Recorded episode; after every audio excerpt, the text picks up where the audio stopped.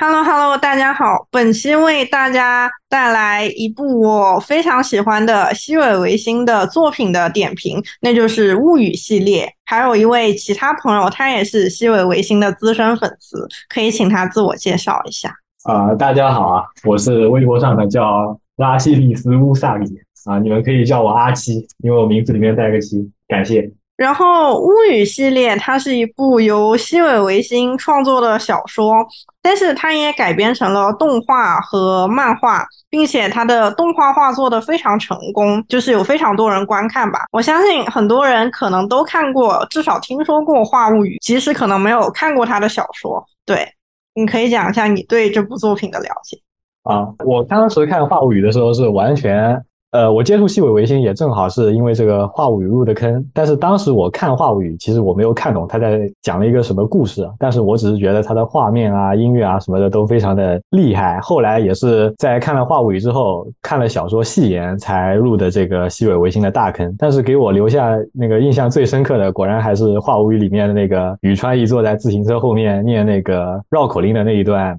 演出，所以话物语对我的影响应该是比较深刻的。我最开始看《话物语》的时候，可能也不太确定他在讲什么。但是后来，其实《物语》系列的基本上出过的所有动画我都有看，然后出过的动画的小说我也有看，然后出过的动画的复音轨我也有看。所以至少在已经动画化的剧情，我是看的比较多的。对，就是不同来源的这些改编作品我都看了。对，然后我也非常之喜欢。我觉得如果只看《话物语》，的确会觉得它是一个不知道在讲什么的东西，因为我的确觉得《话物语》它展现出来的东西比较少，并且比较片面。但是如果读了后续其他作品，我觉得《物语》系列作为一整个系列，其实是非常吸引人啊。呃，这个我是同意的。我我补充一下刚才那个我说的话，就是我当时看《画物语》的时候，其实也算是入刚刚那个入宅的时候，可能阅历也比较少，所以基本上是注重于画面啊、表达什么的。后面看了戏言之后呢，是因为这个西尾维新那种中二的那个风格，以及那种尖锐的异常者的那种角色描写吧，然后就开始喜欢上了西尾维新。然后看我对物语系列的了解是动画呢，基本上都看了。然后小说的话，后边像夜物语。死物语、劫物语、混物语，以及最新的那种战物语什么的都看了，但并不是呃每本都看，挑了一些自己啊封面比较喜欢啊，有一些呃喜欢角色做主角的一些小说看。但是呢，也发现了，就是像动画做到中物语的时候呢，它西尾维新所想表达东西呢，跟后期呃没有动画化的部分，西尾维新想所表达想呃想表达东西呢，其实是有些不一样的。那这具体什么呢？可以之后再慢慢聊。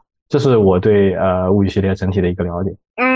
我觉得物语系列是一个改编的非常好的动画化做的非常好的一个作品，甚至它的动画作品可能在一定程度上比小说增添和表达了更多的东西。我觉得这是二次元作品里很少的，因为通常来说，我觉得二次元的话都是原作表达的东西更多，而它的这个改编作品可能就做的不是很好吧。但是我觉得也要感谢这个物语系列的。动画监督叫什么来着？新房昭之。对新房，我觉得新房的风格和物语结合的非常好，而且尤其是物语系列的动画有一个复音轨部分，复音轨其实也是由角色来进行演出，就是复音轨就是两个角色来点评、来观看这个动画，然后来点评这一集。比如说，我记得《画物语》是，反正有一集是由宇川和小忍一起来点评，最后两集就是宇川自己点评自己出场的集数。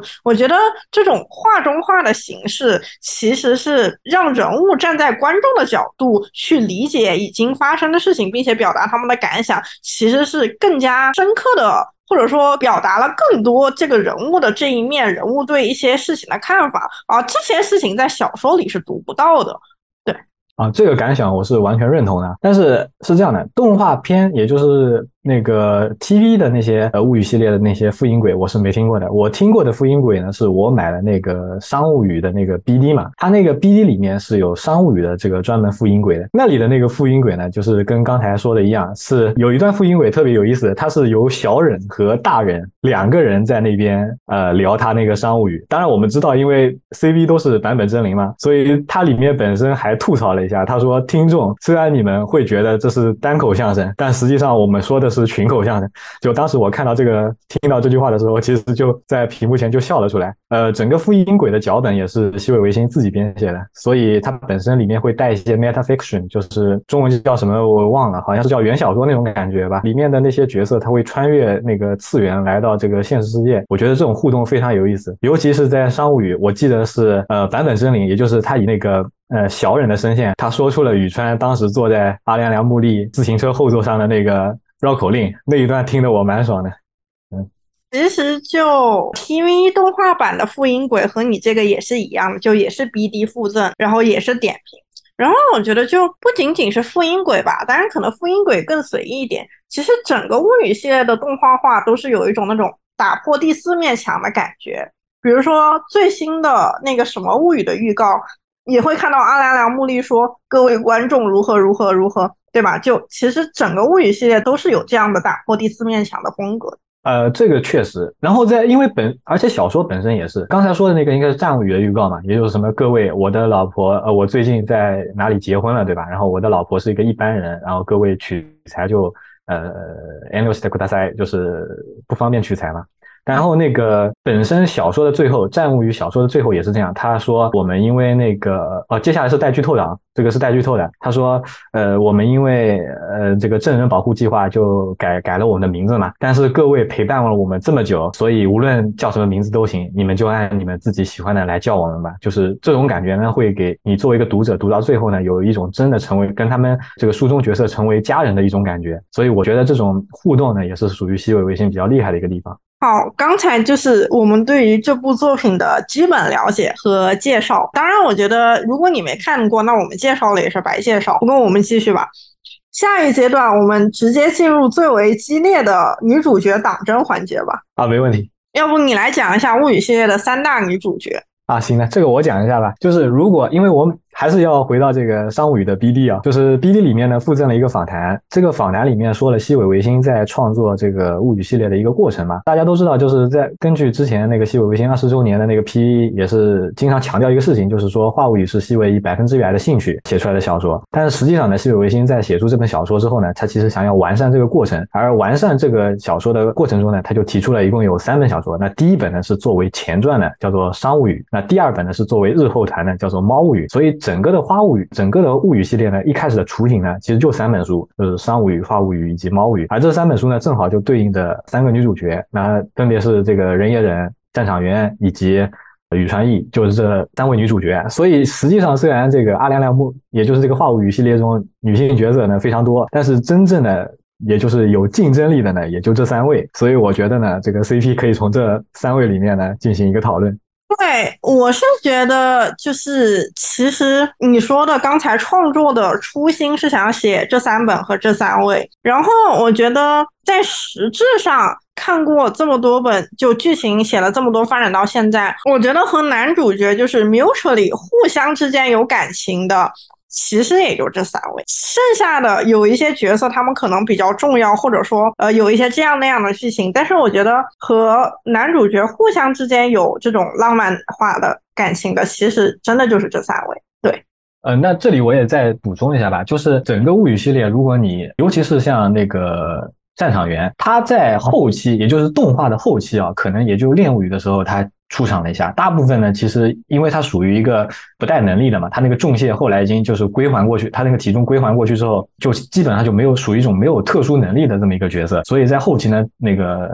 叫什么戏份可能并不够多，就不像那个像宇川那个黑猫那样的就出场率够多，但是呢，它正好是属于物语系列变化的一个怎么说呢，情绪流上的转折点，也就是战场员前期呢是让战场员拥有这个毒蛇这么一个属性。就它是属于那种属性感特别强烈的，就比如说你提到战场员，你就能想到他身上带着很多文具，对吧？然后他那个头发很长，然后后来又把它剪了，以及他说话带刺儿，对吧？他跟阿良良木里经常吵在一起，这种属性感是非常强烈的。但是呢，在后期，也就因为最近的一本叫做《战物语》嘛，你看了之后呢，你看完你只会觉得她是一个非常普通的女人，她是一个伟大的女人，她可能是一个非常怎么说呢，尽职尽责的一个妻子这么一个形象的表现。也就是说呢，就是她的这种属。性是慢慢的褪去的，这也就是物语系列后期的一个情绪流这么一个表现。这种表现从异常者转化为一个普通人，这种情绪流呢，完完全全是通过战场员来进行展现的，而而不是通过那个宇川宇川义，因为宇川义在现在呢已经成为一个真正的怪物了，就是 Homono no Bakemono，这个。跟战场员是完全区分开的，但是呢，在剧情上的一个复杂点呢，又在宇川一身上。就很多人看物语系列，可能根本搞不清楚这个时间线，对吧？它特别的复杂，你然后又又完全搞不清楚到底哪个地方发生了什么。其实它复杂就复杂在一本叫做《猫物语白》这么一本很神奇的物语身上，就是因为宇川一。呃，就是猫白，它是属于一个那个剧情的一个混乱点，就是很多人搞不清楚的那种剧情时间线的跳跃呢，都在猫白这儿，因为都被宇川义给汇聚到一起嘛。他在那天碰到了很多不同的人，然后遇到了很多不同的事儿，然后就导致，而且猫猫白写的又比其他的像那个鬼物语啊、那个中物语写的早，所以可能就是呃大家会容易弄不清。所以我认为呢，像那个战场员，它是属于那个情绪上的一个转折点，而猫白呢是属于剧情上的一个类似于转折点这么一个东西。所以这也是我认为。这两个角色在西尾维新这个物语系列中所代表的一个不同的地位，嗯，但而那个最后剩下的那个人也忍，则是我认为是这三位女主中地位最高的一个人，因为她有一句名言嘛，就是跟阿良良木利有一句名言，就是说如果我死了，明天我也会死嘛，就是那句话原话我就记不清了。他说如果你活到明天，那我就活到后天，把你这个经历的一生的故事就说给别人听。就我认为人也忍跟阿良良木利之间关系其实是超越其他两位女主的关系的。嗯，这就是我对这三位女主一个大致的一个感觉。我的理解是，我觉得忍和其他两位又不是很一样，就是他和忍是命运的相遇，其实可能也不是爱情了。我觉得双鱼的主题是。命运的强大，或者说人面对这种命运应该怎么办？我觉得他和忍应该一开始绑定，可能是一个，就是反正他们一开始绑定成眷属的时候是没有想到后来这么多的，并且这个行为也导致了后来一系列的后果和很多复杂的剧情。当然，可能还有。不全是好的事情，肯定也有很多痛苦的部分。但是阿亮亮木利的态度就是说，如何去面对和接受这种命运，那就是他们已经在这种命运下成为了非常强的绑定的一生的劝属的关系。对我先说一下我的立场，我是一个坚定的宇川一党啊。虽然现在宇川已经一败涂地了，他从一开始能否成为老婆，到现在只要活着就行，对吧？就是导致我也非常的卑微，但是我依然要说明我是一个非常坚定的宇川一党。但是我还是认为，因为在那个西尾维新有一本叫做《少女不失分》这么一本神奇小说嘛，它的这里面概括物语系列的一个整体的一个主题，也是以呃人也忍为主角的。他说这是一个濒死的吸血鬼遇到一个伪善者少年的故事嘛，所以真正来说可能。整个主角，你说谁到底是主角？可能还得是谁到底是女主？可能还得是人也忍。但是战场员和宇川义他们之间本身与阿良良目的建立的关系，其实可以说是都比较重要吧。然后在看了那个战物语之后呢，其实我的心态也有一些变化。就是看战物语之前，其实我觉得，哎，明明宇川义也可以，西尾维新，你这个这个人就是要整我宇川义啊。但是看完战舞语之后呢，我突然就与西尾维新和解了，就是我也觉得可能战场员才是阿良良目的最合适的老婆。这是一个宇川义粉在看完《战场原之呃战物语》之后产生的心态变化。对，我觉得，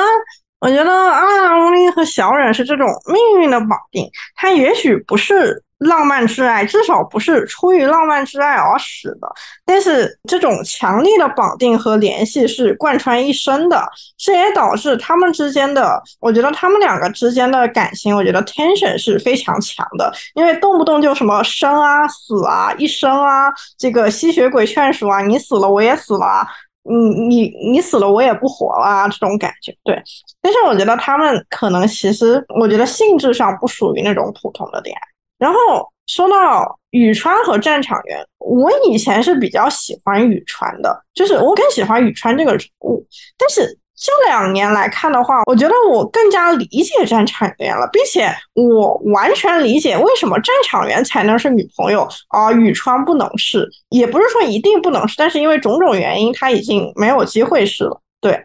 我觉得。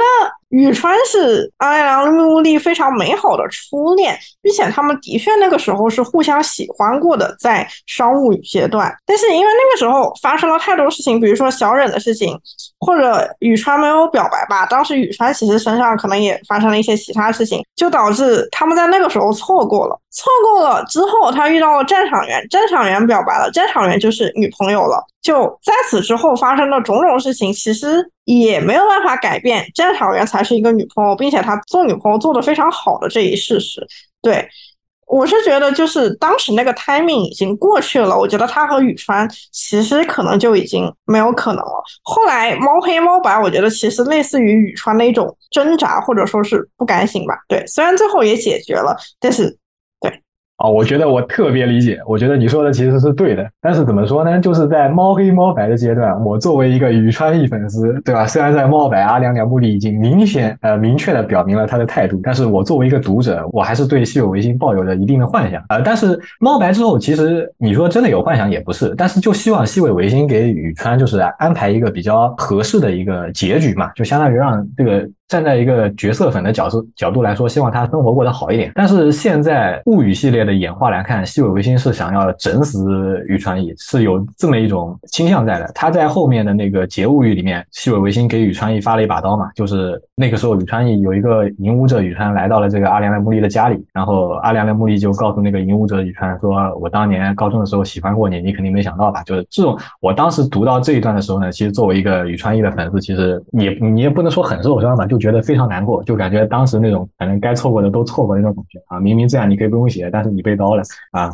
就有一种痛并快乐的一种很神奇的感受，但是后面在战无语里面，由于宇川义他本身这个名字已经开始在那个世界中消失嘛，所以就有点担心他到底会以怎样一种结果收尾。现在是宇川义现在正在往一个怪物进行一个进化，而另外一个进化的角色呢，是一个叫做千世福子这个角色，他是往那个专门家，也就是像那个沃烟一漏湖那种专门家进行进化，所以。感觉上啊，好像是宇川仪应该是要被退至这个样子，但是也猜不到将来的结局。所以，如果你真的想要回到这个感情线走 CP 的上来说的话，其实，在猫与白的时候啊，基本上宇川义这个已经可以死心了，就只是只是剩下这个人也忍这个问题怎么处理，才能让阿良良、木利跟战场员比较安心的走在一起吧。其实这个问题其实出来比较早的，但是解决这个问题呢，还是在最新出的一个战务语。啊，也算是西尾维新填的一种坑吧。嗯，至少对人也忍的这个结局，我也是能够保持接受的。嗯，我是觉得，因为我没有看后续的故事啊，我觉得就是从现在已经发生的故事，就是已经动画化的那一部分来看，我觉得其实已经很精彩了吧。我是觉得在猫白之后，宇川其实应该已经可以 move on 了，差不多。对，就是宇川这个人吧，我觉得你说他是班长，你说他很大姐姐，很温柔，呃，包括胸很大这些，呃，二次元的气质，就是在大家眼里是一个班长这样的形象。但是我觉得他本人其实是完全相反，我觉得他本人其实比较不成熟，并且比较自卑，并且比较嗯小心眼，可能不是这样，就是有这样的一面。对，比如说。我记得很清楚啊，就是《花物语》第一季的复音轨里面，就是到了最后一集，其实是宇川和垃圾一起对着画面在评价，然后在那个复音轨里面，是垃圾拒绝了宇川的宇宇川的告白，还是怎么样吧？是吗？但反正在复音轨里面，宇川就显示出了非常抖 S 的一面，说要把垃圾绑在椅子上，然后怎么怎么样。对，我觉得那那那个那个宇川才比较真实。我觉得平时的很班长、很大陆的宇川，其实真的只是一种假象。包括猫黑猫白，其实就是宇川的嫉妒心作宠，而宇川自己意识不到这一点，或者压抑了这一点。包括宇川在家庭中的悲惨经历啊，种种，其实宇川他可能是因为无法面对这些创伤，比如说他在家庭中不受重视，比如说他可能没有机会和垃圾在一起了，比如说他很嫉妒战场员，嗯，这一切的事情他无法面对，所以才会成为他心中的怪异。然后发生种种这样的事情，对，所以我觉得宇川其实完全没有他看起来的那么大度或者包容，或者说可以一个人自己消化这些事情。其实他一个人没有办法消。啊，这个作为一个卑微宇川的粉丝啊，尝试稍微解释一下。首先，我认为大致说的是对的。然后他本他在猫黑第一次变的是因为他。他在家庭里面所受到那个压力嘛，就是他他本身他的父母是离婚之后再婚，再婚之后又再婚，再婚之后又再婚，所以现在的他的父母其实并不是他的那个亲生父母啊。然后阿良良木利呢也到那个宇川家里去，发现并没有宇川义自己的房间。在这样的情况下呢，他诞生出他埋了一只猫嘛，然后诞生出了第一个怪异，也就是藏猫。那在那个物语系列里面，其实很少是有角色自己诞生出一只新的怪异的。目前只有三个人做到，一个是沃烟远江，也就物语系列里。里面的战斗力顶点。另外一个就是温言低豆腐他的妹妹，这个是在后期才知道，也就四个第四个人，还有一个是那个福子嘛，他自己成神了，也算是一种怪异吧。然后剩下的就是宇川，他诞生了一只新的怪异，叫做白虎，就是科虎。但是那个时候说到猫的时候呢，就是一开始他是跟他父母的这个压力，所以诞生了那只怪异。第二次呢，是因为他那个战场员跟阿良良木利告白。他迅速诞生出，积攒起了那个同样的压力，诞生了第二次变猫。然后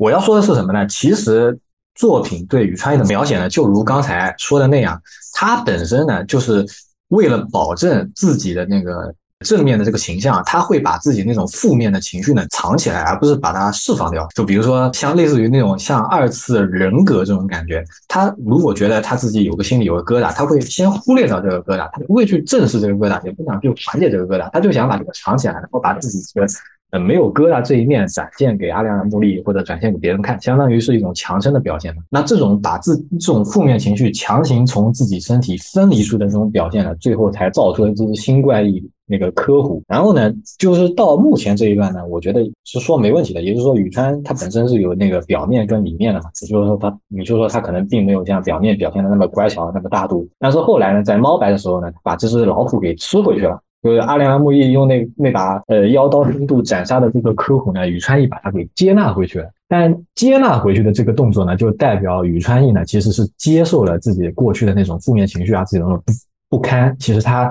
那个时候呢，算是完成了一次成长。然后我再说一下，就是“科虎”这个词，它本身呢也是西尾维新玩的一种文字游戏嘛。科虎的发音叫卡库，卡库呢本身是可以写成过去的，也可以写成火虎嘛。它西尾维新借用一个叫做“苛政猛于虎”这么一个典故，呃，让宇川过于严厉，诞生出的这只科虎呢，其实也象征着他的过去。所以我觉得在猫白那个宇川把那个科虎吃回去的那一段，其实就是蛮感动我的。我觉得也是说明他可能接纳了自己的过去吧。可能之后他身那个头发也变成。黑白条的时候，那个羽川才是更加接近于真实的羽川。那前期的那个羽川，就那个三五面的那个班长那个形象，我觉得确实是有一点装，可能只展现出自己的美好形象。然后在商务里的那个访谈的西有维信也说过，说这样的羽川肯定是活不到二十岁的。那我觉得这个观点其实也是蛮符合的吧。这个是我目前的感想。我觉得羽川其实抖 S 的一面比较有魅力，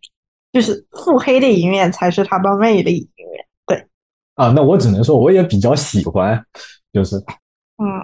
那要我说一说战场员嘛？那我说一下那个战场员吧。就是一开始，其实你说物语系列里面挑哪个角色最喜欢的话，我觉得可能反倒是战场员。我在看物语系列，就第一次看物语系列动画的时候，由于他那个带文具的那个形象，就实在是。我印象太深刻了，而且后面那一段就是在那个草坪上躺着看星空的那一段啊，其实我个人觉得也是比较浪漫的。但是呢，就是战场员这个人这个角色的设定呢，也算是早期西游维新的一个。啊，西尾维新其实现在也有这个通病，他就是给你设定了一个一般人可能接受不了的这么一种条件。那比如说像战场员的母亲，她其实是一个邪教分子嘛。然后，而且战场员在之前呢，跟那个贝木其实呃很难，就经常会有人猜测这种说不清道不明的关系。这个可能也是当时你不管读者吧，可能心里面多多少少可能有个疙瘩。所以呢，在一。如果我们站在这个战场员视角来看啊，阿良他为什么会向那个阿良良木利告白呢？是因为阿良良木利呢能够接纳他的这个身份，就就不介意他的这些相当于瑕疵这种感觉，就那种疙瘩。呃，我之前看话物语的时候，其实是感受不到这一点。后面在读战物语的时候呢，其实也渐渐的感受到这个东西啊，就是呃，如果站在战场员的角度上，对吧？一般人可能会觉得战场员他比较异常嘛，就是他的家庭环境啊，对吧？他本身处的一种环境。但是阿良良木利呢，他并不介意这一些。所以我觉得战场员喜欢阿良良木利这一点，我觉得也算就两个人肯定是属于一种相互喜欢的感觉。但是站在阿良良木利的角度上呢，他本身他有一个宇川在，那宇川我个人更加接近于是一种剧情上的感觉，因为战场员先把先跟阿良良木利告白了嘛，阿良良木利确实又喜欢那个战场员，这也是因为剧情这么安排，就反正也这么理解。呃，另外一点呢，就是他跟人眼忍的关系呢过于深刻，然后如何让阿良良木利跟战场员顺。顺顺利利的结婚，其实一直是一个难题，我觉得。但是如果你站在战场员的角度上，我觉得这段恋情是非常容易理解的。然后站在读者的角度上呢，就觉得这两个人最后呢，也是属于那种怎么说呢，相互恩爱吧。也最后看到那个战物语的时候，其实也是属于呃长出了一口气的感觉。呃，所以我读下来的感觉的话，地位肯定还是小忍比较高，这是我一直以来的一个感觉，地位是小忍比较高。然后宇川的话呢，现在我可能就觉得给他安排一个好的结尾吧。他之前表现出，比如说他穿的那个他变猫的那个形态，确实是有一种很性感啊，就是非常那种呃怎么说呢，就有攻击性那种感觉，就跟刚才那种抖 S 的感觉其实特别像。但是如果你说真的说他跟那个抖 S 感觉的话，他又跟战场员当时那个毒蛇属性就感觉又有点重叠，所以没准可能是为了凸显出阿凉凉木里抖 M 的性格吧，可能是这样。我觉得在前期可能呃怎么只能说呢，就是猫白之前可能说已经胜负已分吧，大概是这种感觉。我是觉得战场场员初期的抖 S 是一种掩盖心中就其实很弱势的那种，就是故作对吧？就故作傲娇对吧？就傲娇也是他的属性。但是我觉得实际看下来，我觉得战场员是一个相当之成熟的人，在恋爱中包括处理各种恋爱问。当然，我觉得这可能和战场员谈过恋爱有关系。至少我们知道战场员和贝木谈过，但是宇川过去是否有恋爱史，至少他没有写过有。对，当然当时是不是有些台词说他们是初恋？那可能是不是确实是没有。不对，因为对不，我觉得战场员对于恋爱这件事情的理解其实是比其他人要深的。我记得有一段对话很深刻，是在中语嘛？对，就就是小忍要去救他的前任，因为小忍的前任呃吸血鬼劝出来了，然后阿亮良木利可能是要去和他对决吧，大概是这样。对，然后阿亮良木利觉得很不安，他觉得不安的时候，他给他和战场打了个电话，战场员和他说，他说那那那是什么来着？啊，茉莉说，如果你遇到了比我更优秀的人，你会不会和我分手？呃，战场员是绝对会。哎，乌力说你可真是了不得。然后战场员说，嗯，正因为如此，所以我每天都在不断努力，成为着对对方来说足够特别的人。对你来说是，对神源也是。即使无法成为什么什么样的人，你也可以成为对某人来说特别的人。就是希望你相信，对我们来说你已经足够特别了。对小人也是。然后我觉得这句话就很好的，嗯，宽慰了阿拉良母里，对吧？就就是很，就我觉得他至少在这段剧情里是一个比较能够理解别人的恋爱问题，并且可以站在高位指导的人。再比如说之前是猫白吗？应该是猫白，然后也是他发短信给战场员吧，然后战场员说什么？他说我知道我的女朋友知道什么，相比起什么青梅竹马，什么什么什么什么，我是一个会优先去救幼女的人。这这个台词，当然我相信他是从搞笑的角度出发，但是但是就是说，他就是阿拉良木利这个这个物语系列还是有一点点后宫漫的味道。但是为什么在后宫漫中，这个战场员可以稳坐女主和女朋友不倒呢？我觉得就是从剧情的角度来说，我觉得是因为他的确可以理解并且包容阿良良木利和各种各样的人之间奇怪而复杂的感情。对，所以他才能够就是一直作为女朋友啊，呃，不产生各种各样。对，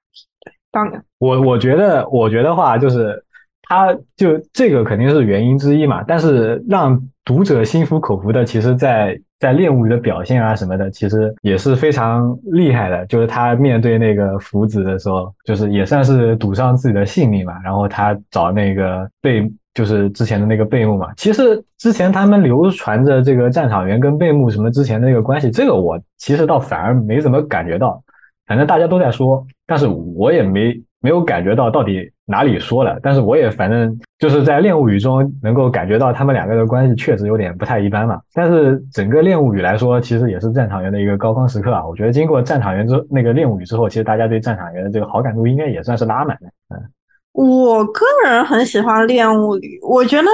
物语》的主角就是战场员，并且我觉得战场员和贝木这种前男友、前女友之间的关系是《恋物语》的一大看点。就是我觉得他们两个的确可能真的就是有过一段很深刻的感情，但是我觉得可能就是分手之后，我觉得两个人都比较傲娇吧。当然，这也是西尾的写作手法之一，那就是。他们都不会非常直白的表达自己的感情。但是你想，战场员他这么傲娇的人，他还是放下面子去求贝木，然后贝木这么对吧？贝木这么实际的人，他还是为了战场员冒着生命危险去对付福子救救战场员的男朋友。包括他们之间的打电话，他们之间的各种对话，我觉得真的就是，我觉得真的就是爱过。对，虽然可能因为种种原因，现在已经不是那样的关系了，但是真的就是爱过。我觉得战场员去拜托贝木，然后贝木答应了他，然后他说我去一趟厕所，然后他回来的时候是红着眼睛的，然后他说我我非常感谢你，我我觉得那一部分真的非常感人。对。然后还有《复音鬼》里最后，因为其实就剧情上来说，呃，《恋物语》动画最后的最后，贝木在回去的路上被应该是被善吧，被被善雇佣来或者说是山东来的小混混一棍子打进雪地里打晕了。然后战场员作为《复音鬼》的评论者看到那一幕的时候，他非常紧张的，他说啊，那要怎么办？那要怎么办？是就是这种感觉，就是已经分手了，并且也不会再在一起了，但是这种。细节里还是能咳到的这种这种糖，我觉得，哎，就是对我觉得很真实。我觉得这也是我喜欢西尾的嗯一个地方。吧，哦，那那我这里提一点稍微不同的意见啊，就是首先第一点是这样，因为。对于站站在战场人的角度，其实贝木是把他那个母亲拉进那个，就是对他那个家庭影响其实比较大的。就是他母亲跟他父亲离婚，就把他就母亲跌入深渊，其实是跟贝父离不开关系的。所以就是很难想象哦，在那个之后，呃，可能事发之前，战场员跟贝木可能你说相互恋爱，这这倒是能想象，因为我我也忘记这段原文是怎么写的。就我我看下来之后，我觉得。如果发生之后，可能战场员跟桂木、贝木就应该是属于一种敌对的一个关系啊。另外是，如果你站在贝木的角度上，其实我们都知道，贝木喜欢的人只有一个，那就是沃烟远江，也就是当时他们那个社团可能是指导老师还是谁，就贝木其实一直喜欢的是莫言远江。当然，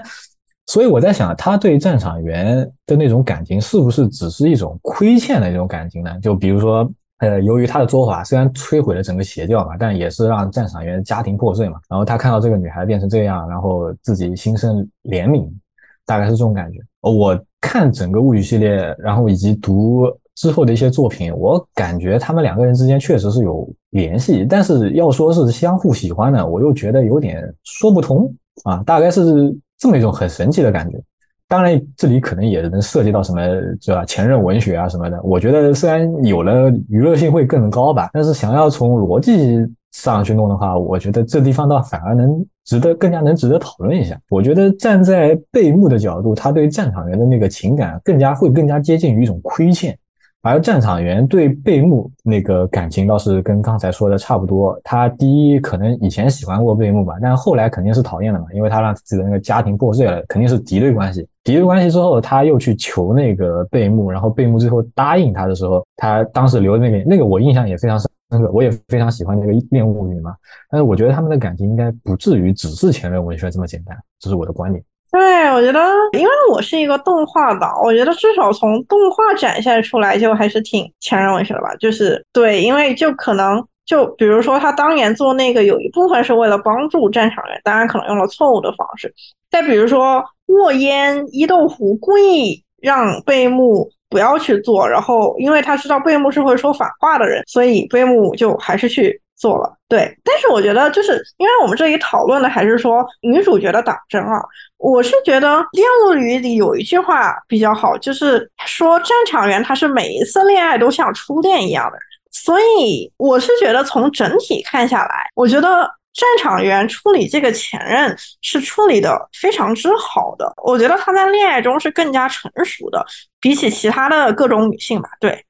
那其实要这么说，人也人也活了四百多年了，我感觉他人生的阅历是不是比活了二十几岁的十几岁的战场员 应该多一点呢？真的人言人，那我觉得整个中物语还是序中我忘了，反正有一部分吧，有一节就完全是讲述人言人和他的前任和阿良良木利各种事的关系，对吧？那剧情总结一下，就是人言人很多年前的前任他突然回来了，他们当年是因为一些些误会而分开的吧，大概就是这样。然后这次他回来目标很明确，就是他还想夺回小忍。但是小忍他已经有了阿良良目力，他不知道怎么去面对这个前任，所以他就躲起来。然后那个谁还是神元，神元对小忍摁在地上一顿输出，就是告诉他无论如何你都一定要去面对对方。然后对，然后小忍就最终决定去面对那个前任。然后阿良良木力给他贴了一个符，那个前任就消失了。然后差不多就是这样。对，所以我觉得就。从这段的处这段的剧情来看，我觉得小忍其实也是不太擅长处理他和前任之间的感情的，至少就是连面对都不敢吧，对吧？哎，你这么说倒是把我说倒了。我觉得你这么说倒是也完全没问题，但是主要是他和前任之间这种呃怎么说呢？这种关系实在是过于复杂吧。他前任主要是因为那个他好像是被一个黑洞给吞进去了吧，好像。而且那个人言人也把那个前任再见了，但是是他以为前任已经死了，就对。但主要是他，我觉得他对前任这种复杂的感情，其实对阿良良木利这种复杂感情，他一样又不一样。他一样在什么地方呢？他就是他把一个人变成了吸血鬼。这个过程，它制造眷属的这个过程呢，其实是怎么说呢？你要你要如果站在那个人的那个角度上，你要在想他愿不愿意变成吸血鬼，就大概是这样。它是属于有一种单方面强制的这个过程。那没准那个人也人也会觉得自己对不起初代嘛，相当于会有这种感觉。而且呢，就是他跟初代他制作的那个第一个眷属的时候呢，我觉得也跟最近西尾维新写的一些主题可能有关，就叫心理创伤。他可能就是因为造了这个第一初代这么一个吸血鬼之后呢，他产生了一种对制造眷眷属的这个心理创伤，所以他一般就不制造那个眷属了，直到他自己濒临死亡的时候才那个吃了阿亮咬了阿亮亮木立一口嘛。所以我觉得前任在他心中的那个地位。可能确实非常重要，当然这个也跟刚才说的一样啊，这个他感觉活了四百多年，可能确实跟小孩子差不多吧，没准还真没有战场员成熟啊。这个只能说他比较感性，我觉得他确实比较感性。我觉得小忍其实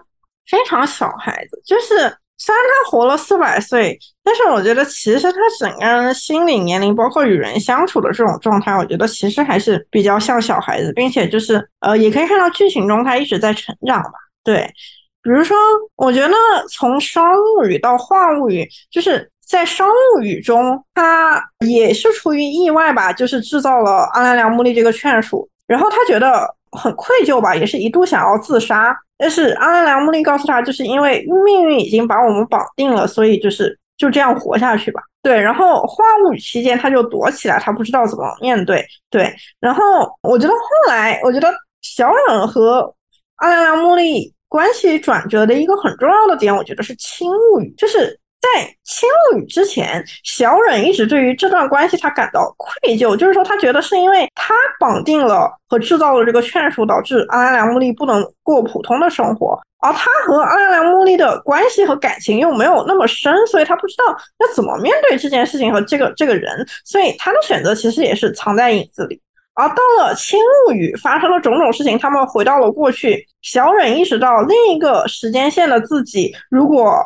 垃圾死了，他就会去毁灭世界。而阿良良木利也陪他一起穿越过去，然后改变了这个时间线，或者说怎么样？就是我觉得在青物语中，他们终于达成了和解，并且认可了，就是两个人都是没有对方是不行的，就是他们认可了这种绑定一生的关系，并且从此达成了更深的羁绊。包括后来有一集在中还是序中吧，那个谁把阿良木利一脚打到地狱去，也是小忍可能愿意为了救他而解除这种关系，让自己死，或者说怎么样？对。所以，小忍和阿良良木利的关系是经历了从制造劝属到可能为这种绑定、这种命运的绑定而感到困惑，不知道怎么面对，到终于确认两个人就是彼此唯一的劝属，要永远的一生的绑定这样的一个成熟的过程。而小忍和初代其实他也是，就是我觉得就是挺稀里糊涂的，他就制造了这个劝说，然后对方又稀里糊涂的因为他而死了，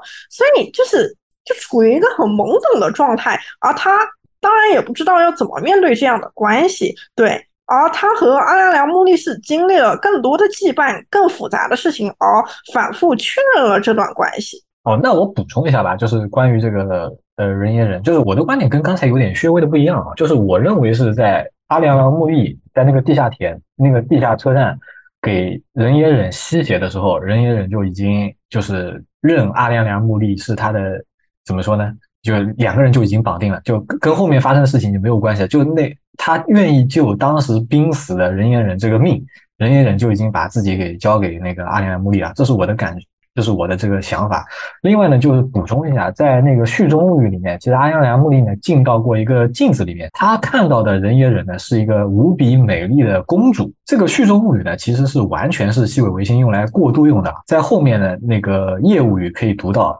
小忍的前身，她就是一个叫做罗拉的公主。由于她呢外表过于美丽，对吧？诗人呢愿意给她献上诗歌，画家呢给愿意给她献上画，然后那个叫什么歌唱家呢愿意给她唱歌。但是于是呢，这个公主呢就找了一个巫婆，说：“哎，我外表太美丽了，大家都被我。”被我的外表迷惑了，请你把我的外表给藏起来，让我的内心展现给大家看吧。结果，因为他内心过于美丽，本来献上诗歌的那个诗人，他献上了写诗的手；本来献上歌唱唱歌的那个歌唱家，献上了自己的舌头；本来献上美丽画作的画家呢，献上了自己的眼睛。于是。才导致了那个《序中物语》里面这个阿莲良木利跟那个美丽的公主聊聊天之后，他就想自杀，这是因为人也忍实在是太美丽了。这就不但涉及到这个人也忍第一次制造眷属的那个故事，还涉及到制造人也忍让他从这个无比美丽的公主变成一个吸血鬼的他人也忍主人的一个故事在。所以我觉得，如果你真要考虑人也忍性格的形成，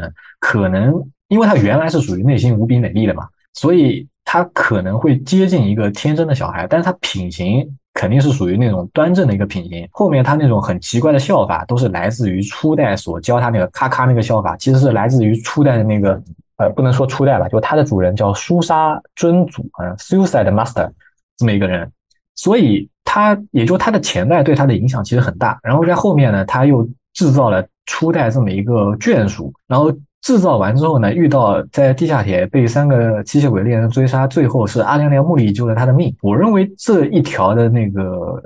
连锁呢，它其实有一个因果的一个循环的因果的存在吧，可以说。但是就人猎人经历到那个时候，他本来来到这个小镇就是来寻死的，结果阿良良木里在地下铁救下人猎人的时候呢，我觉得啊，就那个时间点，其实跟后面的这个轻物语这种关系可能。就是类似于是量变跟质变的关系吧，可能后边让他们的关系更加变得更加好。但是我觉得其实是在地下铁阿阿良良穆利愿意牺牲自己啊救了人也忍的命的时候啊，其实就那咬的那一下，我就觉得他们两个已经分不开了。就这是我的一个理解。我觉得也许从命运的角度，从事实的角度，从逻辑和剧情的角度。你说的没错，是那一下之后就分不开了。但是我的 point 在于，他们其实不知道，或者说就是他们那个时候还没有意识到，至少没有完全接受这件事情。可以看到，比如说在《幻物语》的后期，对吧？就是阿良良木利在努力说服他，就是就是我们已经分不开这一件事，就是可以看到他们思想上还是有很多挣扎的，关于这个命运是否已经决定了要绑绑在一起和接受这个命运，对吧？啊，这这个是没问题，因为我刚才说的是站在人业上，就站在阿亮亮目里上，就是阿亮亮目里其实是没有问题的，就他可能之后是想要变成人啊什么的，就是这个是没问题的。但是我我是站在人也人也忍的角度上嘛，我就觉得当时的那个任夏星，他咬了阿亮亮目目力那一口，他咬完其实他就已经倾心于阿亮亮目力了，就跟后面那个轻舞语什么的，只是让这种感情变得更加深厚，可能。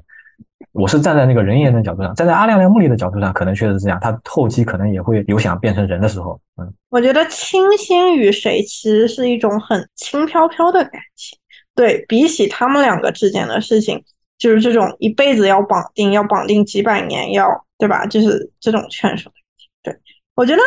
新美想强调的一件事情就是说，两个人突然就是两个人之前都不认识嘛，就突然间就。绑定了如此强力的关系。我觉得这种吸血鬼的眷属关系远强于血缘关系、恋爱关系这种两个人之间的这种什么暧昧啊、什么这种恋爱关系。对，就是两个人面对这种非常强力的关系，要怎么办？怎么去面对这样的命运？我觉得这是阿莱良·穆利和小忍之间的关系的一大主。对啊，这个是完全没问题的。这也是我作为一个读者也是担心的事情嘛。因为由于他们两个的关系过于就是怎么说等就。过等级过于高了，就导致如果阿连良穆利可能结婚的时候如何去处理，就一直在说什么如何去处理处理和人野忍之间的关系啊，其实真的是很不好处理的，你很难去给他写出一个，就比如说可能有一些小忍的粉丝可能也对战物语这个结局不太满意，就是他娶了那个战场员不太满意，就是也是因为这两个人的羁绊的这个这这个关系吧。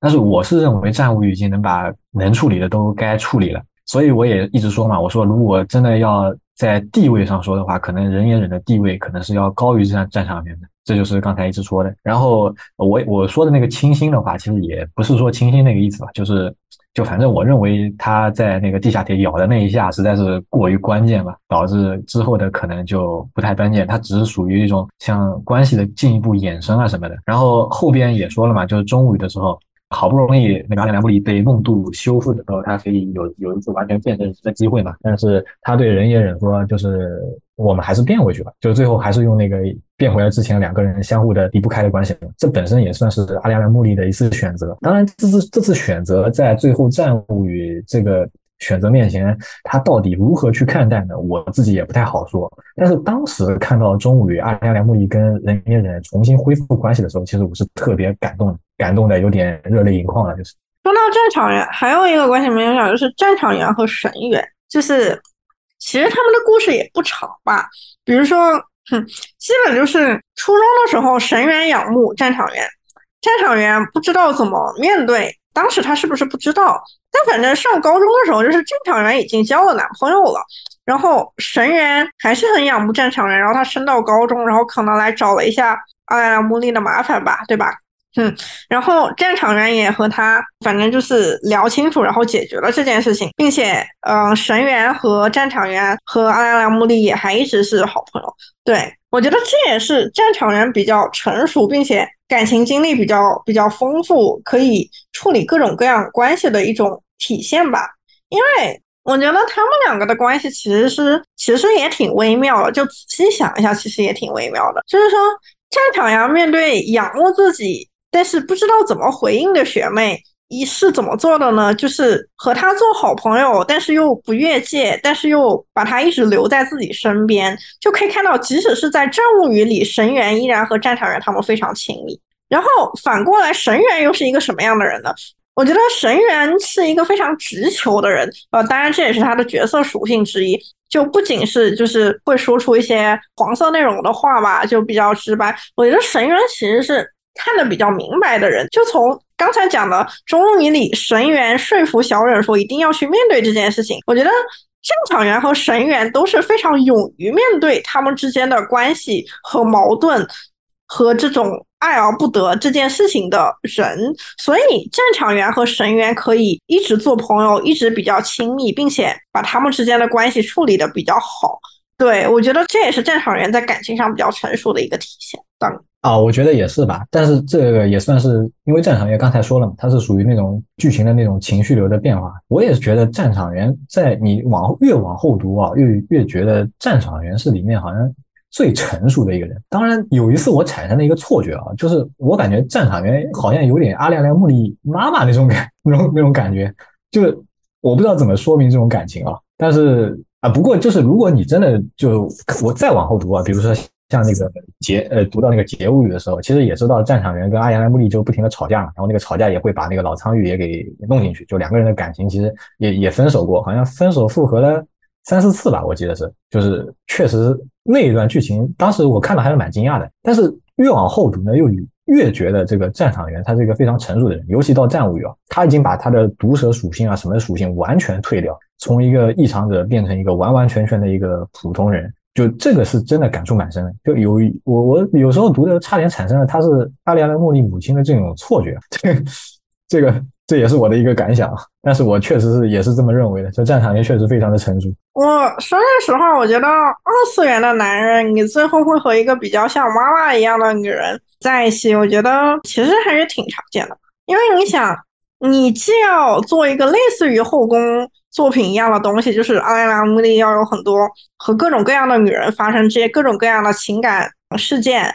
然后我觉得物语系列其实就。从动画看上看来，其实每次阿兰良木利处理他和其他女人之间的关系和解决怪异是一体的，对。而最后能和他真正在一起、一直在一起的战场员，肯定在思想上是足以成熟到接受这一切，甚至是帮助他去处理和这些女人们的关系的。对。不过就是如同开头所说，其实那么多女生有竞争力的也就那么几个，对吧？你像神原神原这种变态，我感觉。更像是一种好哥们那种感觉吧，嗯，神元根本没有喜欢过阿拉拉姆利吧？我觉得神元就是喜欢战场员，因为对战场员的占有欲啊对阿拉拉姆利感兴趣。对，呃，没问题啊，但是就是不是说后宫吧，就是类后宫吧，那神元肯定得算进去。对，然后这么说一下的话，我觉得，我觉得他和八九四真的就是纯友。对，虽然有很多性骚扰的情节，但我真的觉得就是纯友。哦。八九四，他好像也能算是跟人野忍进行一个对比的。就刚才说人野忍活了四百多岁，这样感觉他的心智还不是很成熟一样。但像八九四的话，他虽然是个小孩啊，当然也好像也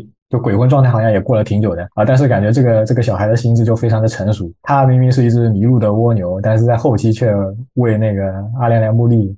对吧？指明人生的方向，就我也非常喜欢这个八九四这个角色。后面其实，在那个有一个短短片啊，物语系列是有个短短片的，叫做 Welcome，好像是真宵欢迎。他那里面就是八九四见到了人野忍的上一任，呃，不是，就把人野忍变成吸血鬼的这个人，就苏杀尊主，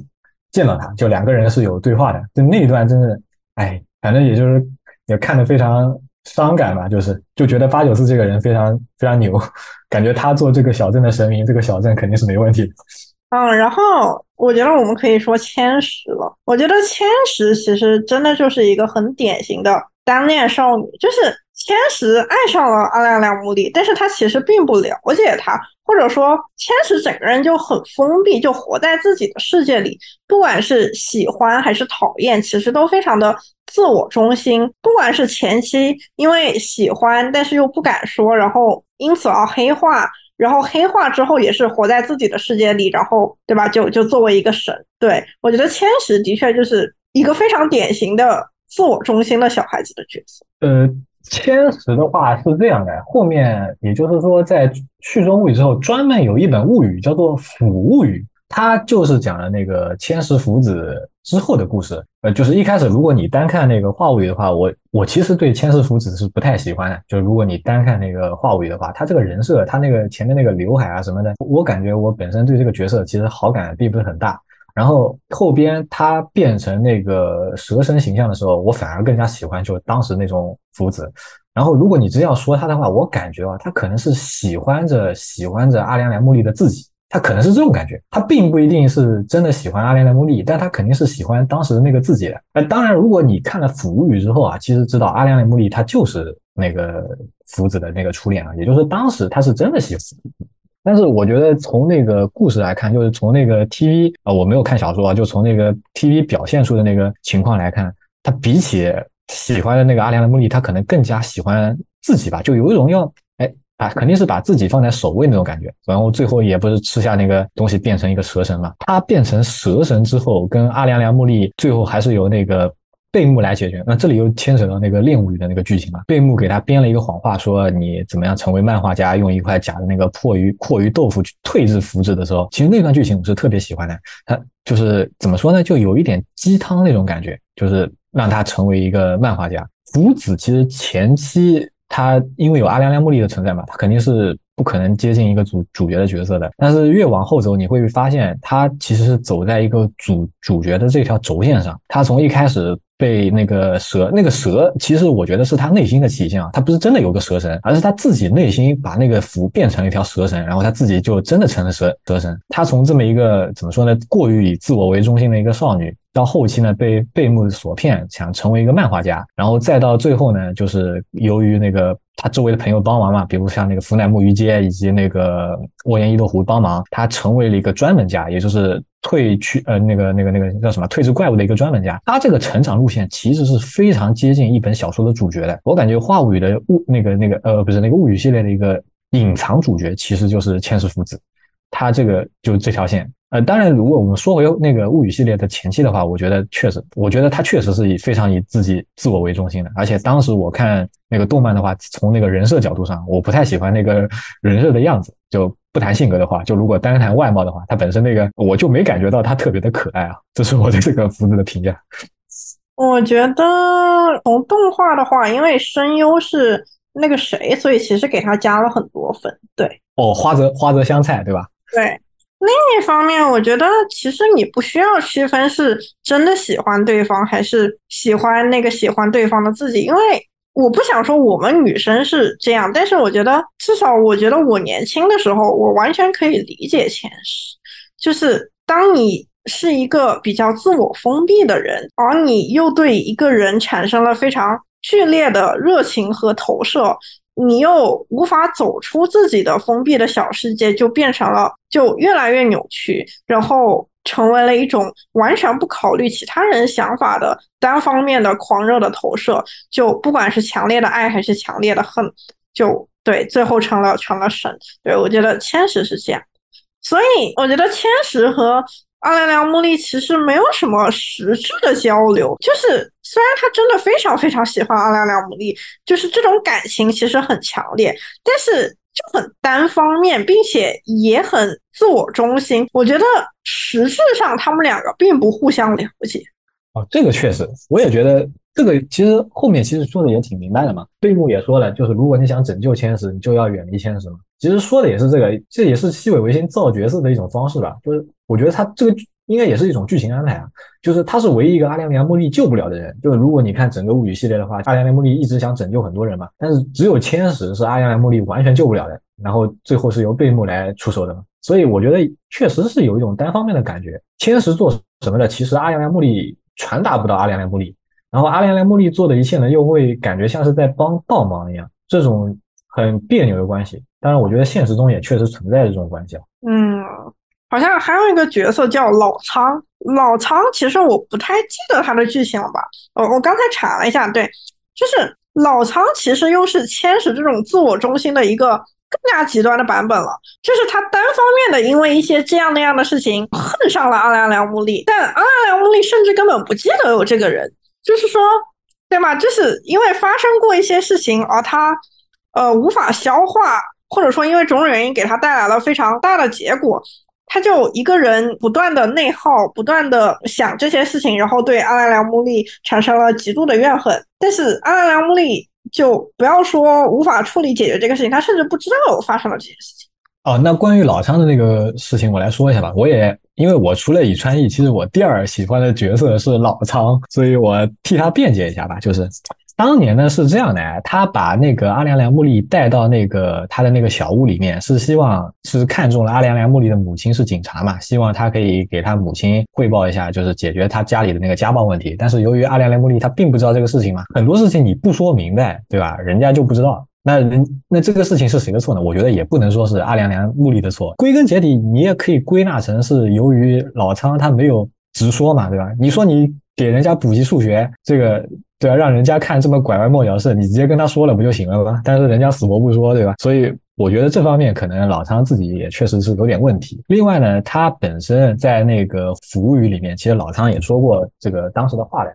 啊，就是呃之前说的，他觉得呢他自己当时对待某件事情呢特过于认真了，就相当于。如果你们看《话物语》的话，其实能够看到，就是当时老仓在那个班级里面对谁都比较严厉的。他呢，其实是过于认真了，也就是会认真的对待每一句话。就比如说，你说三点钟我们一起集合，他就认为你三点零五分到，那你就哎迟到了，对吧？然后或者说就是说出来的事情一定要做到，然后怎么说呢？按照自己一套规则行事。我觉得这样的人是有的，而且像我也是这样的，就是每个人行动总有每个人自自己一套规划嘛，这套规划可能跟别人不太一样。老仓呢就非常认真的对待这一套规划。那这一套规划呢，当然是在不影响别人的前提上嘛，因为他本身也是一个班长，他其实表现的其实非常好。但他呢过于认真的去听了旁边的每一句话，比如说有时候大家只是开个玩笑嘛，就说明天我们去哪里玩啊，去哪里玩这样，其实并不是真的去，只是随便说两句话。但他连这种随便说的话呢，他都放在心里，特别认真，就导致其实他本身他的内耗呢是非常严重的。啊，然后呢，给别人的形象呢，也会变成一个非常过于严苛这么一个这么一个形象，这也就导致他在最后那个办那个那个怎么说呢？最后好像是被被选中了吧？这这个原因，所以他本身那个原生家庭造就了他这个性格，然后他呢又站在他的角度呢，其实他是属于那种不想伤害旁边别人的，因为他只是认真嘛，但是他是属于那种过度认真这么这么一个状态，所以他当时怎么说呢？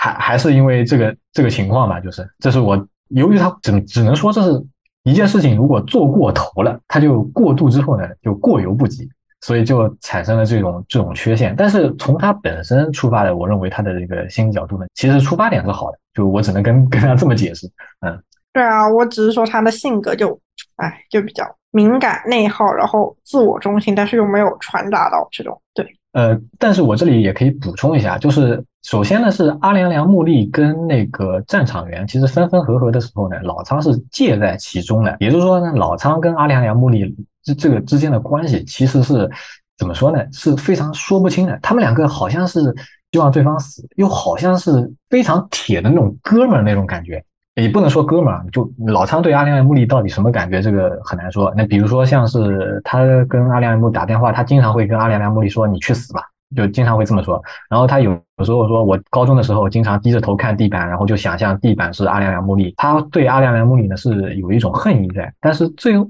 好像是，但是还是会去帮那个阿良良木里的忙。然后在某本物语啊，我也忘记是哪本物语里，他跟阿良良木里说：“他说如果我们三十岁都没结婚的话，就阿良良木里先说，老三老三先说，他说如果我们两个三十岁都没有结婚的话，然后阿良良木里接了一句：哎，那要不咱俩凑凑合着过？然后老三说：我们就互相把对方绞死算了。”他是说过这么一句话的，而这个相互绞死的这个死法呢，只在《西尾维新》一本书中出现过，那就是少女不时生。所以我觉得西尾维新对待老苍玉这个角色啊，其实是有他特别的安排在的。他不像是一个配角，他更像是一个主角这种感觉。而且在阿良良木阿良良木里心中，他肯定还是有一定的戏份在的，就他是有一定的地位在，他更像是一个主角这么一个角色。他对整个物语系列的走向其实是有影响性的。所以我觉得它本身的剧情可能看的不能不能看的那么单纯，嗯，但总的来说，可能它确实是有点不成熟吧。但是我觉得它反而是最接近普通人的那个。那刚才说那个战场员是最接近普通人那个嘛？我们就抛开战场员，我觉得他可能是所有角角色里面最接近普通人这么个角色。也就是说，如果你周围有个朋友，那个朋友如果性性格可能最接近的，就没准是老仓。好像老仓本身就没有怪异。哦，这个好像是他本身是没有怪异，他发生的怪异是他母亲突然消失了，他本身确实好像没有怪异。其实说回呃，战场员和班长和阿良，我觉得他们之间发生过的种种事情，我们刚才也讨论过了。但是我觉得呢战场员和不，我觉得阿良木利和宇川之间的，我觉得有一个问题是，其实阿良木利喜欢上宇川的时候，他根本就不了解宇川。对，就是他们互相喜欢的时候，他们是互相喜欢的，但其实他们互相喜欢的时候，不是以互相真实的样子在喜欢对方。其实那个时候的宇川，我觉得也没有那么了解阿良良木利的性格吧。对，那阿良良木利当然也不了解宇川和他背后的种种。对，我觉得这是他们两个的关系，就是就是悲剧的原因之一吧。对。只能说之一，但是我觉得战场员和阿良良木利之间，我觉得至少两个人之间，至少他们在一起的时候，我觉得战场员是已经了解了阿良良木利的性格。他说喜欢你就是因为喜欢你对谁都很温柔，嗯，其实也就是为后面可以开后宫做铺垫吧。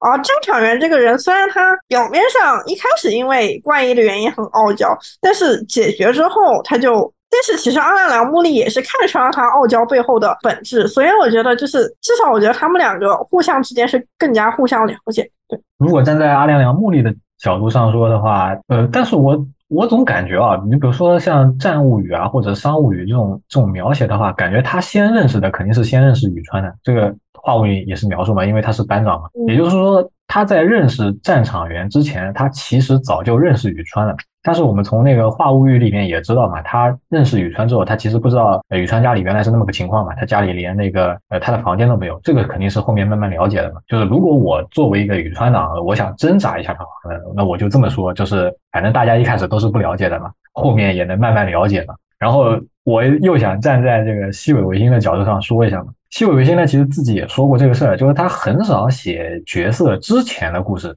就是比如说像那个《戏言系列》里面那个阿一跟九主有过去发生什么事，他是不会写的，就是不会出现这么一本书去描写过去的事情，该发生的都已经发生了。但唯独只有一本书，那就是《商务语》，就是他写了这么多故事，只有《商务语》是描写过去的这么一个事情了。所以我认为《商务语》这本小说它非常的特殊，而《商务》里面造出来的角色，那第一个呢就是人言人，对吧？所以他他我说他地位很高。那第二个呢就是在《商务语》中诞生的宇川义，对吧？他诞生之。他宇川义从这个商务语诞生诞生之后，西尾维新就给他一个非常奇奇怪怪的一个定位，所以就是相当于是作者已死这么一种情况吧，就作者可能不这么想。但是读者看到这个角色之后，他控制不住自己的去那个想象嘛。也就是说，如果我们在假设西尾维新，我们在不知道西尾维新具体的想法情况下，我们自己去给那个宇川义找理由的话，其实也是能找的。就是他是符合成为阿良良木利妻子这么一个条件在的。我觉得你想怎么说都能说通，对吧？你过你说那个阿良良木利一开始不了解宇川一，这个也行嘛。那以后之后反正慢慢了解嘛，对吧？但像战场员这种，也是一开始也是就阿良良木带着那个战场员夺取重谢，就归还那个重量之后，也是属于两个人就那个战场员相互呃告白之后，那个阿良良木里就接受了嘛。我觉得这种流程如果放在宇川义身上的话，就你说他他了解宇川义家里情况之后，对吧？宇川义向他告白，然后阿良良木里接受。我作为一个读者来说，我也是能理解这种剧情走向的。但是西尾维新作为作者，他没有选择这种剧情走向。然后刚才也说了，就走到那个战尾的时候，其实相当于读者也是很理解的嘛，就宇川一输就输了，嗯，但是怎么说呢？就是我觉得在前期的铺垫上啊，就两个角色形成的那种不同的走向，我觉得其实是单纯作者的一种安排，就把这个角色换掉，没准就比如说宇川一走战场员那个套路，哎，没准还真能也能走通这种感觉啊，这是我作为一个宇川一党最后的挣扎。我觉得阿良木利和宇川之间的感情是很美好的。其实我是喜欢宇川，甚至可能就单个角色来说是足够喜欢战场。对，但是我觉得他们真的很难就是在一起吧。就是宇川的这些事情，就是我觉得宇川很难去主动的去向他人寻求帮助，然后解决这些事情。对。我觉得不说这些吧，就整个物语系列下来的观感，我觉得，我觉得人和人之间有这种呃浪漫的感情，我觉得是很常见的事情。尤其你想，阿良良木利作为一个这个，对吧，类似于后宫漫漫的这个这个男主角，那当然是见到美少女他就要这个稍微发情一下，对吧？但是两个人在什么时候遇到？或者说遇到之后发生了什么事情，甚至是产生感情的时机，我觉得其实都很重要，并且也会决定了后来的走向。我觉得，比如说。他和宇川在互相不了解的时候就喜欢上了对方，并且因为这样的原因而而发生了各种事情。比如说千石其实也是在和阿拉拉木利别说不了解，甚至没有什么很多接触的时候，就一个人陷入了狂热的单恋中。我觉得这些其实都是嗯悲剧的原因之一。对，就是我觉得产生浪漫的。或者美好的感情，我觉得是很常见的事情，但是最后它变成悲剧也是很容易的事情。哦，我觉得也不能算悲剧吧，这个说悲剧其实也过了。但是，那其实是这样的，就他一开始阿亮亮木利跟那个宇川义两个人其实是班级里面就唯一说话的。阿亮亮木那个性格不是很怪嘛，他也没什么朋友，就是宇川义当时可能是他唯一的朋友吧，可能就是，然后在主要是商羽的那种时候起的头嘛。然后阿当时那个宇川一阿良良布利家是有宇川一的完整一套内衣的，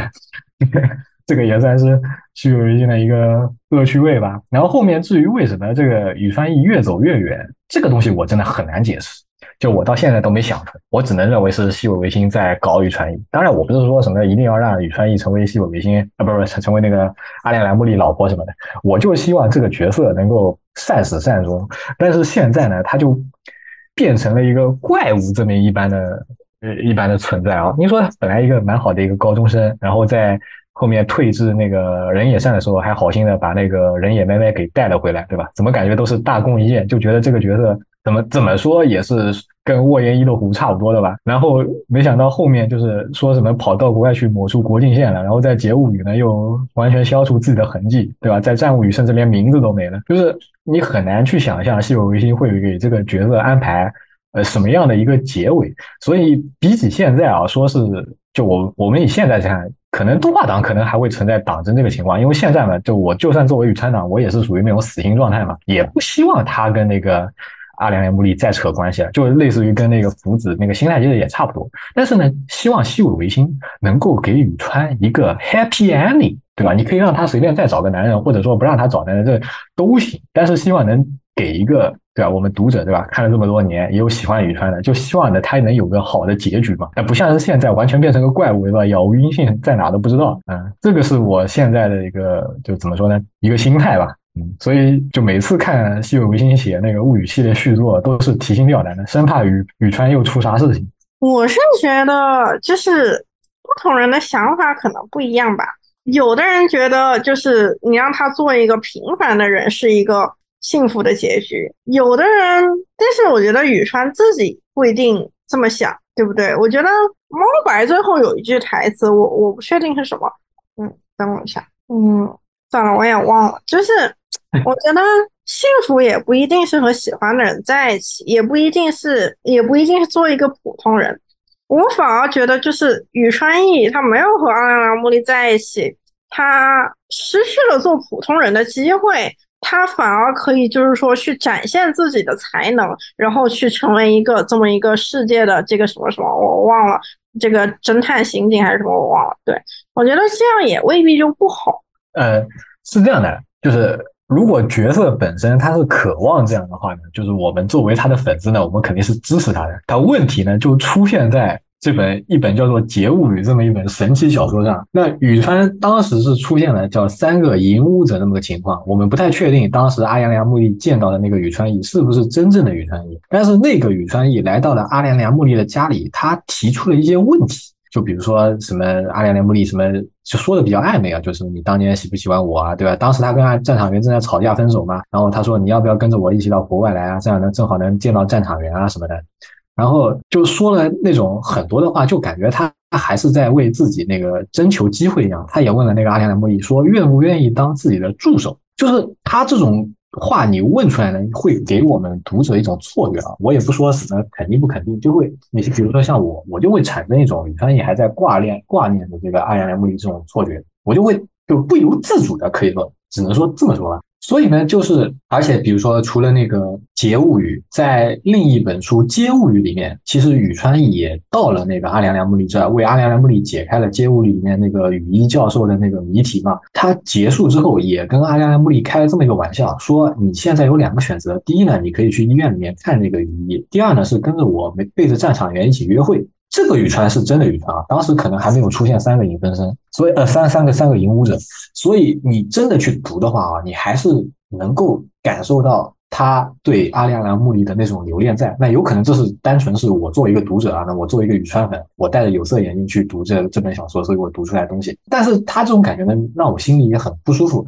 而且阿良良木里本身也说了，他说现在的阿良良木里跟对于宇川义来说是一个完全没有关系的男人，这样的男人是最幸福的男人嘛。就是，所以站在阿莲木里的角度上，他其实完全是想撇清与宇川的关系的。这个我认为也非常理解嘛。你本身跟战场员都已经结婚了，你最好是跟宇川撇清关系嘛。就我站在这个角度上，但是站在宇川的角度上呢，我又感觉他似乎想要跟阿莲木里呢建立一定的关系。但是呢，由于种种原因，你可以说是命运的选择啊，或者西尾维新的阻拦啊，或者各种奇奇怪怪的事情，他没有得到这个东西，他退而求其次的，他选择了让那个什么抹出。国境线来麻痹自己啊，这这这我说的，不是西伟说的，这是我这个一个人的看法。所以呢，就是我觉得就有点不不协调。就如果说角色本身，你说他想去追求他自己的幸福啊什么的，比如像那个恋物语那个服务语里面的那个福子，他本身就是说，他说他要接纳过去的自己嘛，他对过去的自己说什么，你将来一定会再喜欢上别人，喜欢上一个比阿良木里更好的男人。对吧？我其实非常支持福子的，我也认为这样的结果非常的开心。读完之后，我完全没有。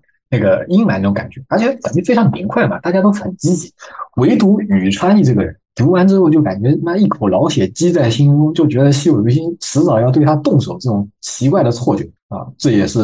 我作为一个一党如此卑微的原因啊。当然，这种可能跟呃，如果你没有看过后面的小说，你单看那个前面那个话物语的呃那个话物语的动漫的话，呃，可能比较难感受到吧。但这也确实是我现在内心所想的东西。嗯，我说句实话，我觉得你说的没错。我觉得宇川这个人，他。最糟糕的地方在于什么呢？就在于他一直自己骗自己，就是他喜欢，他要假装不喜欢；他在意，他要假装不在意；他还没有目望，他要假装已经目望了，还还什么大方祝福。但是问题就是，我觉得他就是无法，也不是说无法诚实的面对自己，而是说，就可能为了帮助别人，为了维持自己班长的形象，就是这样一个，对吧？就是圆满，就是啊，把自己这份感情压下去。我觉得说来说去就是自己骗自己。就是他，他，我觉得他的确还在意，并且还喜欢。对啊，我我只能说我非常的认同啊，就是真的感觉是你如果单就算话语中也是有这种描描写嘛，他先告白，感觉是有机会的，就可能最后最终结果也是分手跟战场原这也是有可能的。但是如果宇川是先告白，那个胜算会大很多，这是我的那个想法。但是战场原一旦先告白，宇川是绝无机会的，这是这是肯定的。然后。造成这一切的原因，肯定是由于他自己的那个犹豫不决。但是他背后的原因，你比如说什么他的什么原生家庭啊，对吧？他自己的这个性格什么的，那这种就我我们也做对啊。作为一个粉丝，我其实也很难去说明这个事情，只能说咎由自取这么四个字。但是他到现在他都不愿意放弃这种怎么说呢？这种执念在吧？让我觉得之后他肯定会作为一个怪异被退治。啊，那我这里也说一下啊，就作为一个宇川粉丝，就我想到的一个宇川的结局，它大概是这么一个，就是有一把刀叫做梦渡嘛，它是能够复那个复活一个怪异的，我觉得是这样，必须要可能是阿良良茉莉啊，他拿那把妖刀梦渡去复活科虎，把那个科虎给造出来之后，通过退治科虎，把宇川一给退治掉，我觉得应该是大概是这种结局会怎么说会比比较符合。想象嘛，就现在，因为宇川已实在是已经结不了尾了，然后怎么说呢？就感觉这个这个角色真的是非常的纠结，这个角色非常的纠结。但是这一切可能你说来自于他内心的迷茫啊什么的这种东西，现在已经完全说不清了。但是怎么说呢？就很遗憾吧。如果他当时能够诚实的面对自己啊，或者说对阿良的目的能够更加的毫无保留一点的话呢，我觉得他还是有机会的。哎，只能说非常的可惜。我觉得完全可以理解吧，因为我觉得。其实我觉得物语系列中的这些恋爱或者说单恋的感情这些剧情，其实我觉得在现实中都是很常见的。我不说我经历过，但至少我也见过别人经历过，所以我其实都可以理解。但是宇川在其中纠结了这么多年，我觉得他自己也是有责任，就是他一直不敢面对自己，或者说，对吧？就就可能没有给他一个契机，他去。勇敢的面对自己，并且勇敢的解决这件事情，这个没错。那个前期的物语啊，也就是在周物语之前呢，基本上其实本身是在说那个青春的故事嘛。他们所每个人所表现出的怪异啊，其实都是青春的一种体现。所以在后期啊，他们长大之后，比如说像老仓成为公务员啊，那个什么阿良良木利亚大学毕业之后，他们很少就再遇到那种怪异的事情了，因为他们的青春已经过去了。这个是西尾维新相当于给木语系列埋了一个呃暗线吧，就相当于这个怪异的故事本身讲的其实是青春的故事了。然后像宇川义这种呢，你说他青春的也青春的，就是怎么说呢？他把自己那种完好的形象想要展现给那个阿良良木利看嘛，这种本身那种爱恨纠葛啊这种感觉。但是怎么说呢？他就是像青春中的遗憾吧，我只能这么去理解了，嗯。我记得有句话是这样，我不记得是哪哪里的，就是说，他说他为了阿良木利说，他说他为了宇川可以去死，但是为了战场员要活下去。你记得有这句台词吗？哦，我记得是有的，好像是这个是可以查得到的。我确实记得这么一句话的，好像是可以为了等我我要不查一下？呃，查就不用了。对你你我知道，我记得有，我记得有，嗯，你说吧。让你读的多，对，就对，就是。我想起来，最近就是你发了那个西尾维新新小说的访谈，他说他已经写完了，写完就可以去死的小说，但是他现在要写，呃，为了继续写，所以要活下去的小说。我觉得，我觉得人，因为我是完全理解这种表达的，就是有的经历，或者说有的人，或者说有的事情，因为太过震撼，对你的影响太大，非常重要。所以的确是经历过，就觉得可以去死了，没有关系了，因为就真的是非常值得了。对这种这种冲击性的美学和这种人生的重要性，可以去为了对方去死。但是因为种种原因，这份感情或者这份关系没有办法继续下去，或者说没有办法继续和对方在一起，不管是什么样的原因吧，就是没有办法，就是他他虽然非常非常重要，但是它不能作为生活的一部分而持续下去。所以有着想为他去死的，可以为他去死的这种强烈的感情，但是对吧？就是你也不会真的去死。而你现在在做的，对你现在的生活，现在的你重要的事情是，你会为了这件事情而不断活下去，想去发展更多，看到更多事情的这个东西。我觉得可能它在高度上和重要程度上没有过去的已经完结的事情的完结的人和事重要，但是。这才是你就是为了这个而要继续活下去的。哦，我我说一下吧，就刚才我去查了一下，他原话是这样的，他是可以为了宇川去死，为战场员活下去，但是如果要一起死的话，肯定会选择人言忍。他是这么说的，正好是刚才说的这个三个三个女主啊。然后我说一下这个，他说写完话语去死是怎么一回事啊？当然你这是一种解读啊，我认为也也完全没问题，就是你你这个想法是完全没问题。他如果你要归西尾维新本身的话，他当时可能是因为写完话语啊，他这个太成功了，就是他可能就这句话你怎么样去评判这个事儿，我觉得是他就比较见仁见智。当时那个话物语实在是太成功了嘛？西尾维新其实这句话说了很久了。他说写完话物语，他本身就是可以去死了，但他可能是为了突出话物语在他写作史上的一个成功，但具体这个成功它代表了什么，这个我也说不出来。反正他确实说过这么一句话。然后现在他想写的是为了怎么说呢？就是为了活下去的小说。那写这本小说是最近写的一本叫做《维特正安眠与维特正安眠》这么一本小说。西尾维新，其实你真的去看他小说，它里面其实很多人都是自杀自愿、自杀自愿。比如说我们主角人言人，对吧？西尾维新写的那个吸血鬼里面，他有一句话的嘛，就吸血鬼的死法大多都是自尽嘛，对吧？吸血鬼怎么死，很多都是自尽。所以像那个西言系里面也有那个自杀自愿嘛，还有那个呃那个传说系列，你你反正看他那些小说里面的主人公，很多情况下都是有这么一种倾向。当然，他不是说真的要自杀，而是每个人对这种死亡的那种类似于一种态、那种表态这么一种感觉。所以后来呢，西尾维新他在他的后十年就跟他前十年的形成一种改变嘛。前十年他更加注重于那种异常者的那种描写，而后十年渐渐把主角那种异常那种描写开始变得普通，也就是说，相当于要把那种中二度给削掉，他开始真正的去描写一些另外一些平常的那那种小说。所以他希望那种怎么说呢？过于异常的人。他们可以先活下来，然后他就大概是这种感觉，由劝人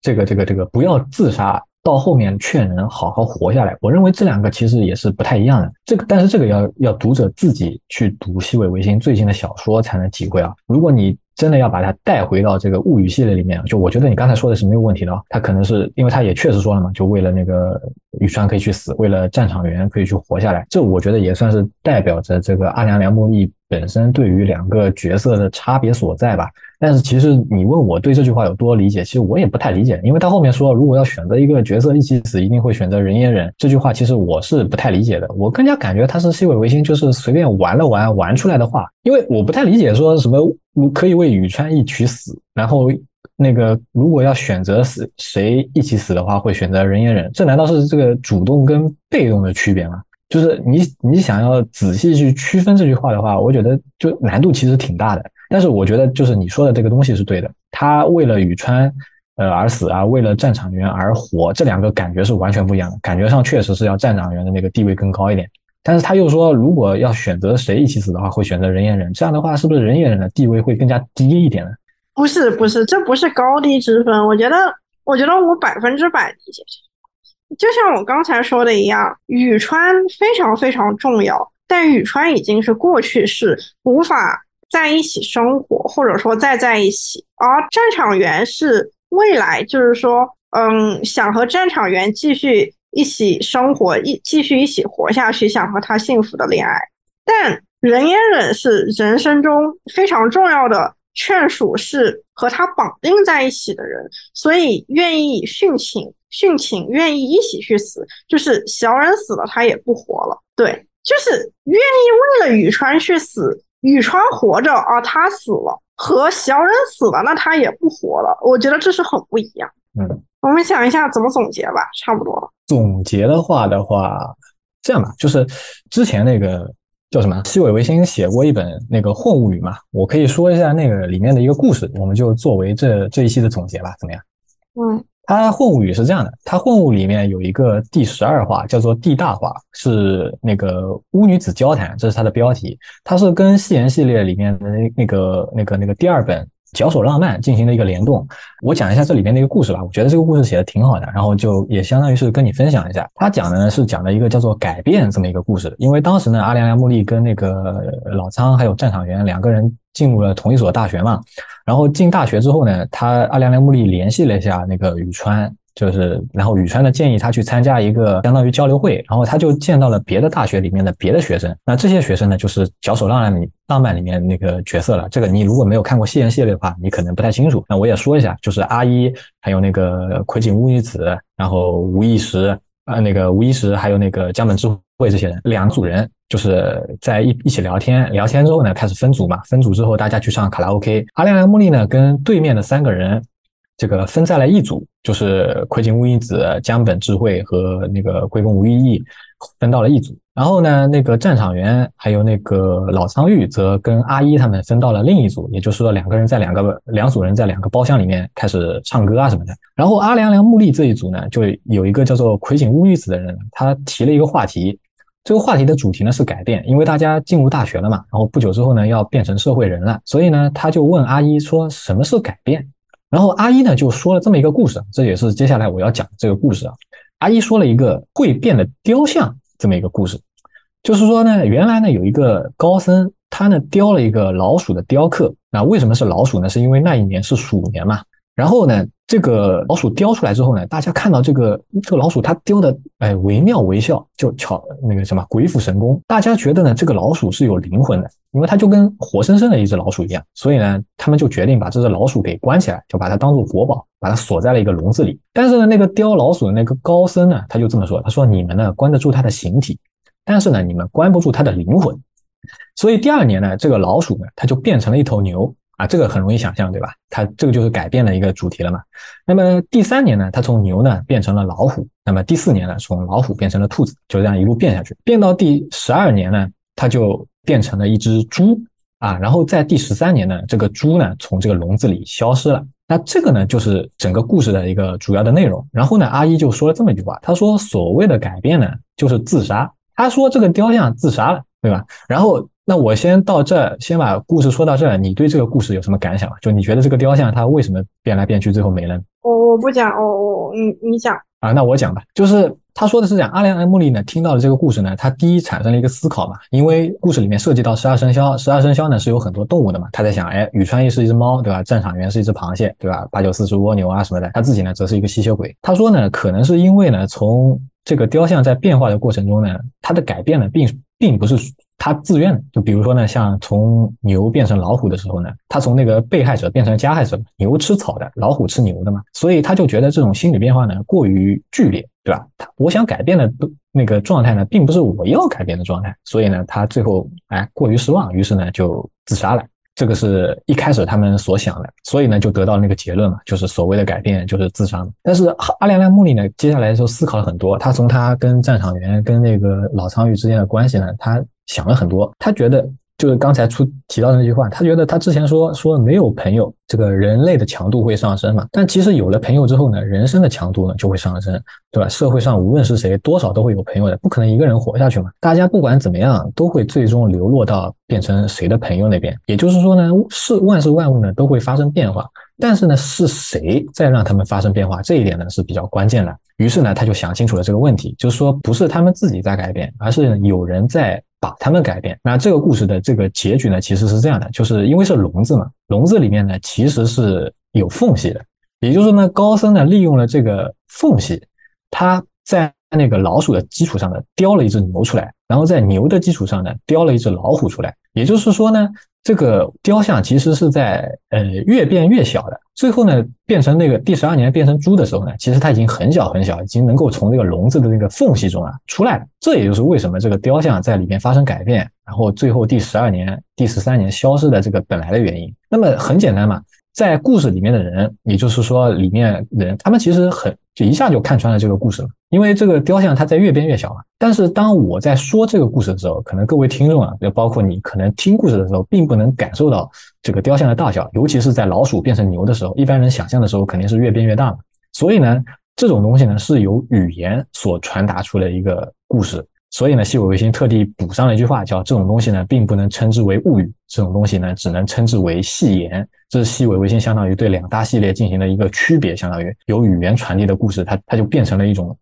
戏言。然后我自己本身呢，呃，这个故事到这儿呢，就基本上是算是结束了。然后我本自己本身呢，也在想了一下，就比如说那个笼子，它我感觉很像是我们社会中的那种呃条条框框嘛，对吧？就是每个人在社会中走的时候，不可能自由的干自己所想想想干的一些事情，它本身其实是存在一种各种的限制在的。而像我们一开始从什么学校毕业出来啊，什么情况，我们就像那只巨大的老鼠嘛，对吧？就是什么理想丰满啊，你可以这么想。但是呢，你作为这一只巨大的老鼠呢，你只能被困在这个笼子里面，就是你走到哪你都走不出去。那如果你想获得在这种时代变成笼子一样社会里面，你想真正获得自由的话呢，你只能雕刻自己，也就是所谓的改变了。你就改变就是雕刻自己嘛。当把你从一个巨大的那个老鼠雕刻成一只非常小的一只猪嘛，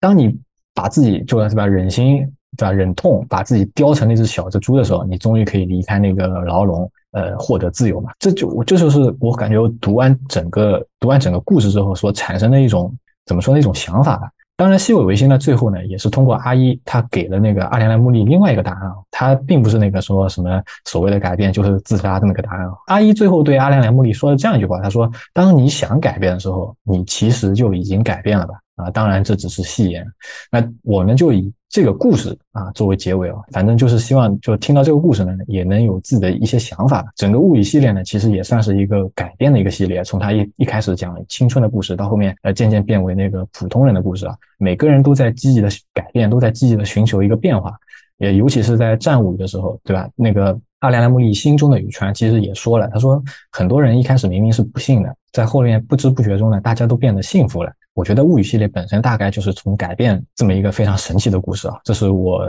读到现在为止对物语系列的一个理解。嗯，